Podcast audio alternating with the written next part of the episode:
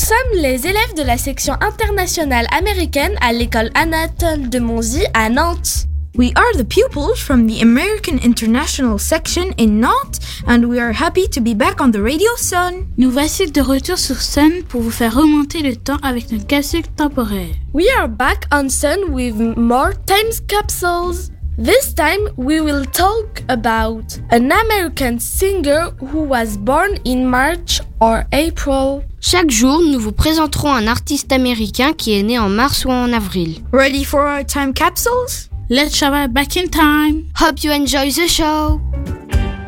Avant de commencer, un peu de vocabulaire pour bien comprendre. A songwriter, un compositeur. Awards, des récompenses. To record, enregistrer. Hundreds, des centaines. Famous, célèbre. Today we will talk about an American jazz musician, singer and songwriter. His name is Nat King Cole.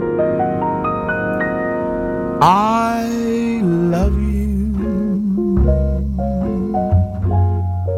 for sentimental reasons.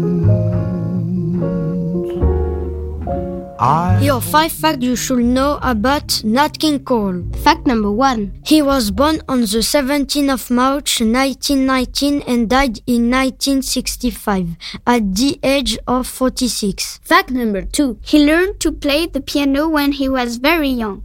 He gave his first public performance when he was only four. Fact number three. He formed a group called the Nat King Cole Trio. They soon became very popular. During his career, he received many awards for his music. Fact number four. He also acted in movies. He was the first black man to have his own TV program. Fact number five. He recorded hundreds of songs. Some of the most famous are Unforgettable, When I Fall in Love, or Sweet Lorraine.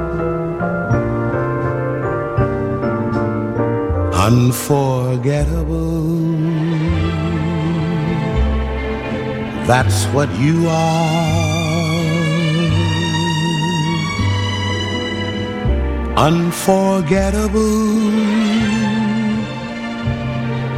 Though near or far. Hope you enjoy learning about Nat King Cole. Goodbye. C'était la section internationale américaine de l'école Anatole de Monzy sur Nantes. Vous pouvez retrouver cette chronique en replay sur le sonunique.com. Hope you enjoy the show. Be ready for more time capsules next time.